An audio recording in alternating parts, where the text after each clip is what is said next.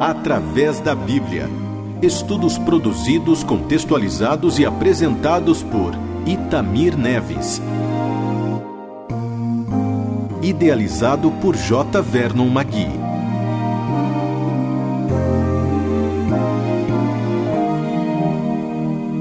Querido amigo, vamos hoje estudar os versículos é, que compõem o capítulo 40 do livro de Gênesis. Quando estamos estudando e lendo a Bíblia, nós devemos ter sempre em vista o seu verdadeiro propósito, isso é, contemplar o plano divino de redenção da humanidade por meio da pessoa e obra do Senhor Jesus Cristo, nosso Salvador. Logo no início do programa, eu quero apresentar mais algumas semelhanças entre a vida de José e a vida de Jesus. Dissemos que os paralelos existentes entre a vida de José e a vida de Jesus funcionam como um sinal para nos mostrar a Jesus Cristo. E hoje nós iniciamos mostrando mais alguns paralelos. Nós tínhamos mostrado dois paralelos e hoje nós vamos mostrar mais três paralelos entre a vida de José e a vida de Jesus. O terceiro paralelo, que se refere à separação de que foram alvos José e Jesus, eles foram separados dos seus irmãos. Veja só, José foi distinguido dos seus irmãos através da túnica talar de várias cores que recebeu do seu pai, de Israel. Jesus também foi colocado à parte dos seus demais irmãos, isso é, dos seus irmãos humanos.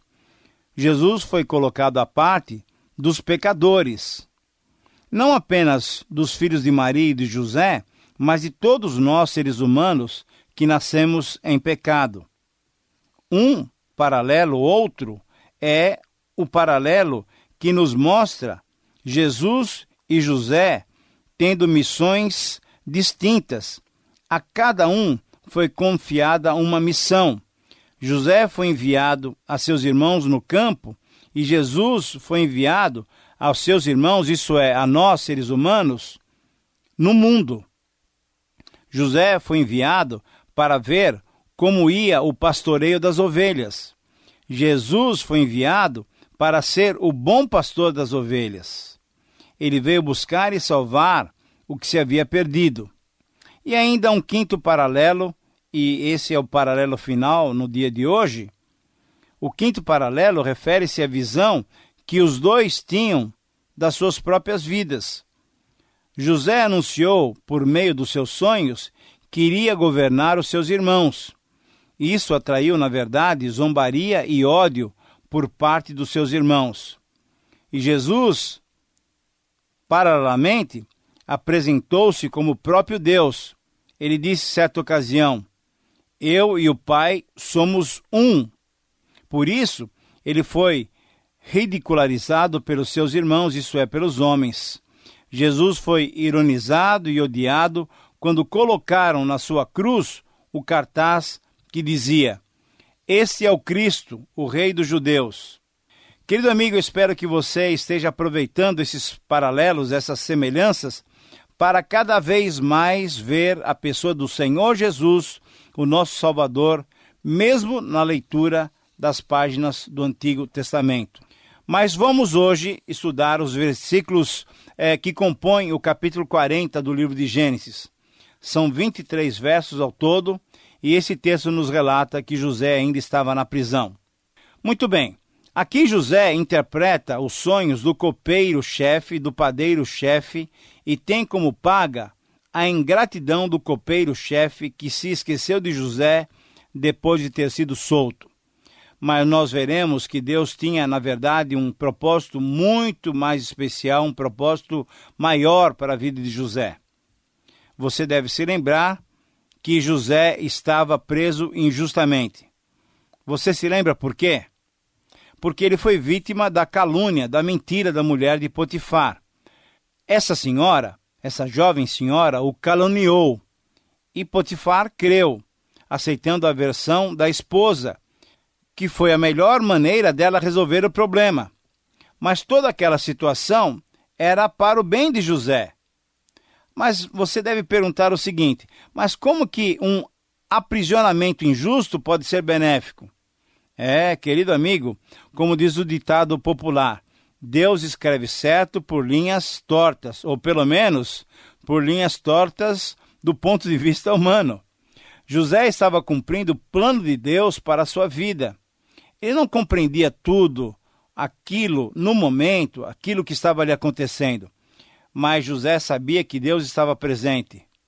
Em qualquer circunstância, ele estava tranquilo porque sabia que Deus estava na direção da sua vida, na direção das suas circunstâncias. Deus está, na verdade, na direção do mundo. Então, para que se perturbar? Foi aquele o rumo que Deus deu à sua vida? Então ele estava no itinerário divino.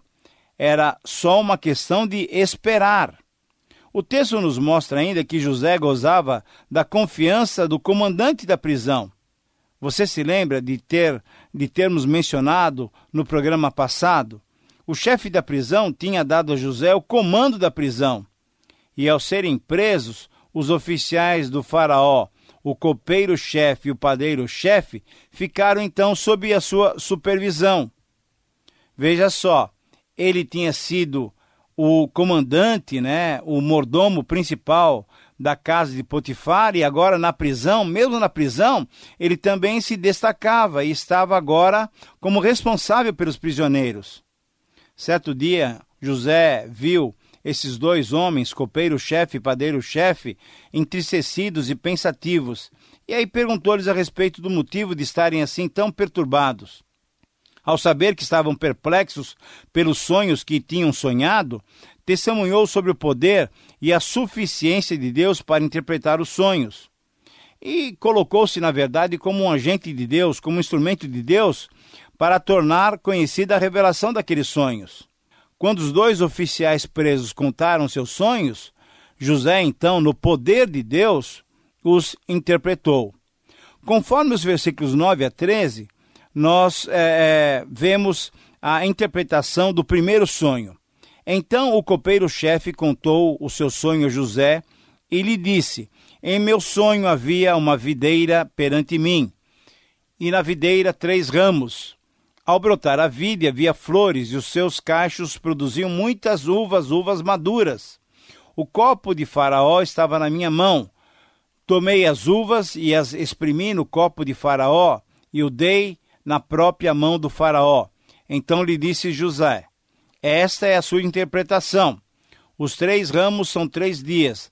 Dentro ainda de três dias, Faraó te reabilitará e te reintegrará no seu cargo e tu lhe darás o copo na própria mão dele, segundo o costume antigo, quando lhe eras copeiro.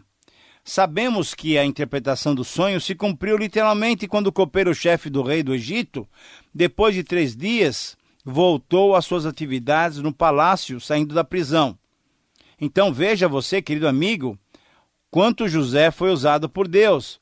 Mas nos versículos 14 e 15, ao interpretar esse sonho, José pediu que o copeiro-chefe, depois que fosse liberto, intercedesse junto ao Faraó em seu favor.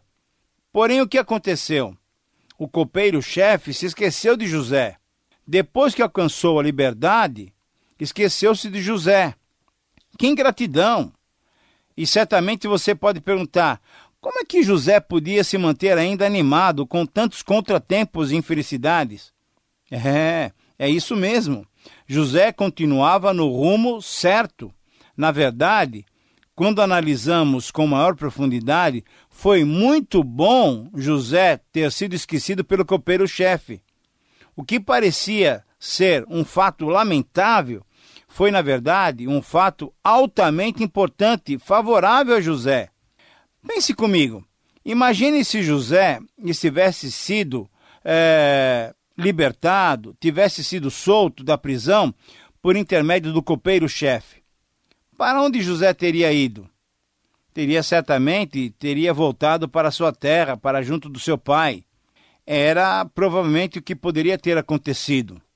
Retornaria para Canaã, sairia da prisão e voltaria para casa num ambiente onde atrairia ainda mais o ódio dos seus irmãos. Você sabe, você lembra que os seus irmãos, que os irmãos de José estavam sempre é, perturbando ele, não gostavam dele, odiavam na verdade José. Mas, como podemos perceber, o copeiro-chefe se esqueceu de José. Graças a Deus por esse esquecimento, foi providencial esqueceu-se de José naquele momento e só se lembrou dele quando o próprio Faraó, rei do Egito, estava em apuros com um sonho que tinha sonhado e que não tinha ninguém que o interpretasse. Somente naquela ocasião o copeiro-chefe lembrou-se de José. Então Faraó mandou buscar José às pressas e libertou da prisão. E José foi da prisão direto ao palácio. Querido amigo, você pode perceber que mudança brusca é essa que Deus pode fazer em nossas vidas? Que mudança abençoada! Da prisão diretamente para o palácio. E lá, lá então os acontecimentos foram mais interessantes, foram na verdade maravilhosos. José interpretou o sonho e revelou os detalhes ao Faraó. O rei ficou impressionadíssimo com José e nomeou o governador do Egito da prisão, ele foi transformado em governador do Egito. Você já imaginou isso? Você entende agora que se José tivesse sido liberto, tivesse saído da prisão por meio do copeiro-chefe, nada disso teria acontecido? Em relação aos demais detalhes dessa história muito interessante, nós vamos conversar nos próximos programas. Mas vamos voltar para o texto de hoje, o esquecimento do copeiro-chefe foi providencial. Deus permitiu que ele esquecesse de José para que os seus sábios e soberanos planos pudessem ser realizados a contento. Voltando ao texto ainda, cabe uma pergunta. Por que que o copeiro-chefe e o padeiro-chefe foram presos? O texto diz que eles desonraram ao faraó, que ficou indignado com os dois, mandando-os para a prisão.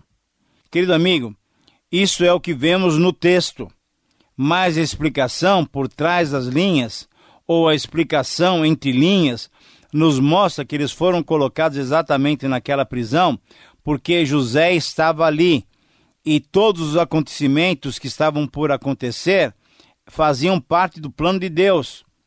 Por que os dois foram parar ali na prisão? É verdade, nós não temos clareza no texto a respeito da razão das suas prisões, mas felizmente lá eles encontraram José, que apesar de ter sido colocado ali devido a uma calúnia, devido a uma mentira, ele mantinha esperança porque sabia que Deus estava com ele. Apesar de estar preso, ele preocupava-se com o bem-estar dos outros. Ele procurava ajudar os outros. José é, é, se fosse um outro preso, certamente ele estaria é, murmurando, estaria somente preocupado consigo mesmo, com a sua sorte, com a sua felicidade. Mas José queria todos felizes, mesmo numa prisão. José preocupava-se com o desânimo dos seus dois companheiros. Então, depois de interpretar o sonho do copeiro-chefe, e não havendo ninguém que interpretasse o sonho do padeiro-chefe, José, que tinha sabedoria divina, porque Deus estava com ele, e sabendo que as interpretações pertencem a Deus, José também se dispôs a ouvir o sonho do padeiro. É bom que se diga que não estamos diante da história de um pretensioso, nem de um médium, de um adivinho, de um sensitivo. De jeito nenhum. O que vemos aqui é um homem de Deus que recebe do Senhor sabedoria, um dom especial para interpretar os sonhos. José não disse eu posso interpretar sonhos. Ele disse que a Deus pertencia a interpretação de um sonho. Por isso dava toda a glória a Deus. E isso nos ensina que devemos dar toda a glória a Deus em tudo, em tudo aquilo que fazemos. Muitos crentes, infelizmente, não glorificam a Deus naquilo que estão fazendo. E essa é a razão porque não experimentam as bênçãos do Senhor no seu trabalho, na sua vida, na sua família utilizam os recursos espirituais e os dons que Deus lhe deu para se autopromoverem. Esquecem de glorificar a Deus. E a Bíblia diz que Deus não divide a sua glória com ninguém. Mas vejamos agora o sonho do padeiro-chefe nos versículos 16 a 19. Diz assim o texto: Vendo o padeiro-chefe que a interpretação era boa, disse a José: Eu também sonhei, e eis que cestos de pão alvo se estavam na minha cabeça, e no cesto mais alto havia todos os manjares de Faraó, arte de padeiro, e as aves os comiam do cesto da minha cabeça. Então lhe disse José: A interpretação é essa. Os três cestos são três dias. Dentro ainda de três dias, Faraó te tirará fora a cabeça e te pendurará no madeiro, e as aves te comerão as carnes. Querido amigo, você pode perceber que a interpretação do sonho não era boa, mas Deus falou na linguagem que o homem conhecia, pois ele era um padeiro. Era uma mensagem dura, uma mensagem de julgamento. José simplesmente foi um intérprete fiel, porque transmitiu a mensagem, apesar de saber que ela não ia agradar ao padeiro. Mas era verdade, José não iria ser um intérprete falso. Não deveria mentir, procurando somente agradar aquele pobre homem. A sentença do sonho era dura, realmente dura. Mas o que iria acontecer? Não tinha o que escapar, José não tinha como mentir. José foi fiel e literal. Ele falou sem rodeios, ele disse a verdade. Mas antes de prosseguirmos, vale a pena perguntarmos: por que nos tempos bíblicos os servos de Deus tinham tantos sonhos e visões?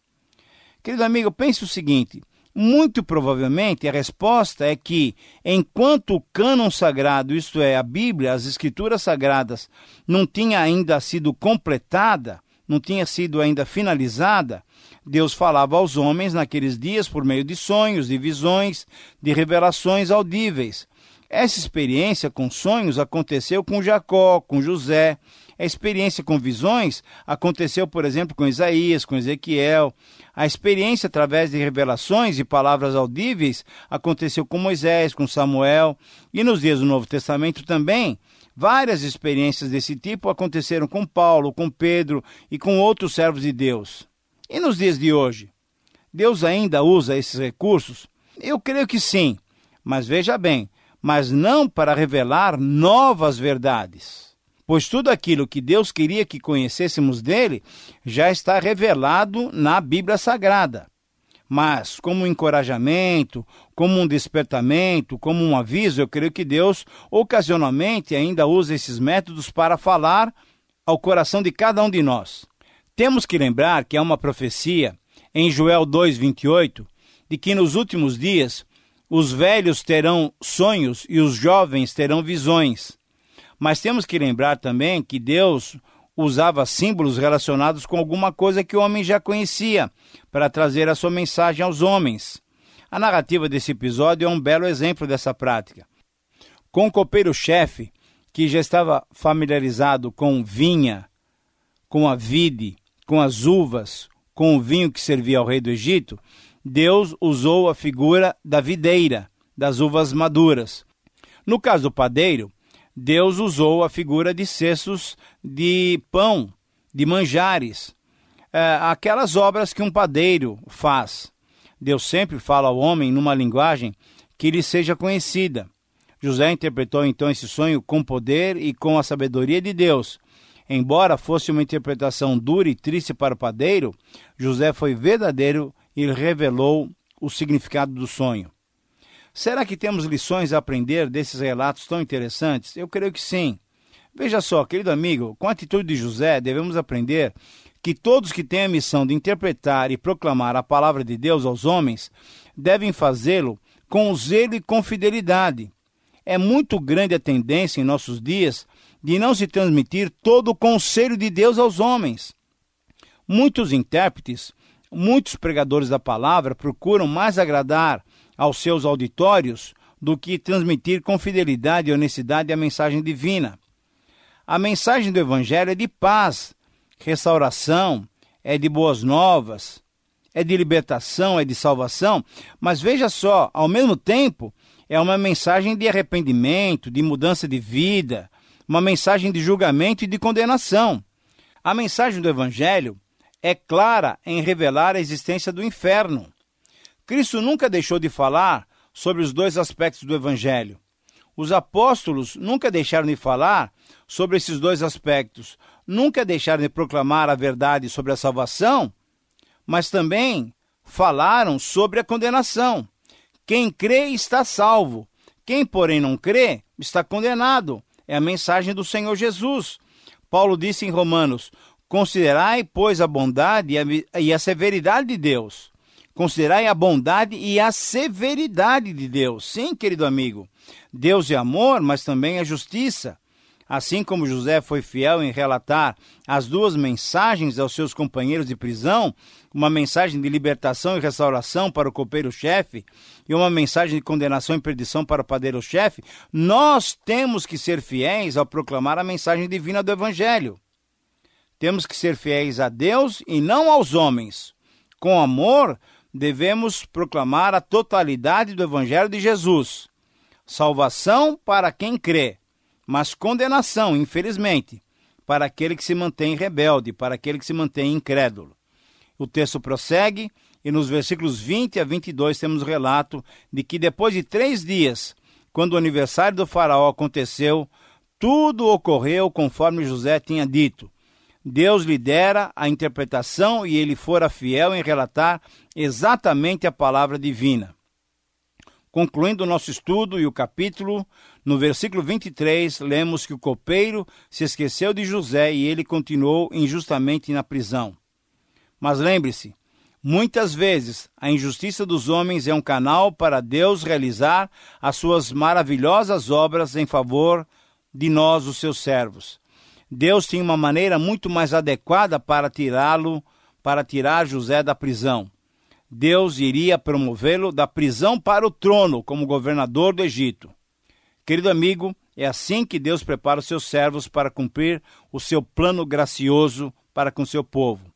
Essa preparação não acontece numa escola, numa universidade. Deus nos prepara através do sofrimento. Querido amigo, peço a Deus que lhe dê forças para aplicar essas lições à sua vida. Minha oração é que Deus esteja presente com você em todos os momentos dos seus dias. Lembre-se de escrever para nós. Espero sua companhia no próximo programa. Que Deus te abençoe. Através da Bíblia. Mais informações em transmundial.com.br.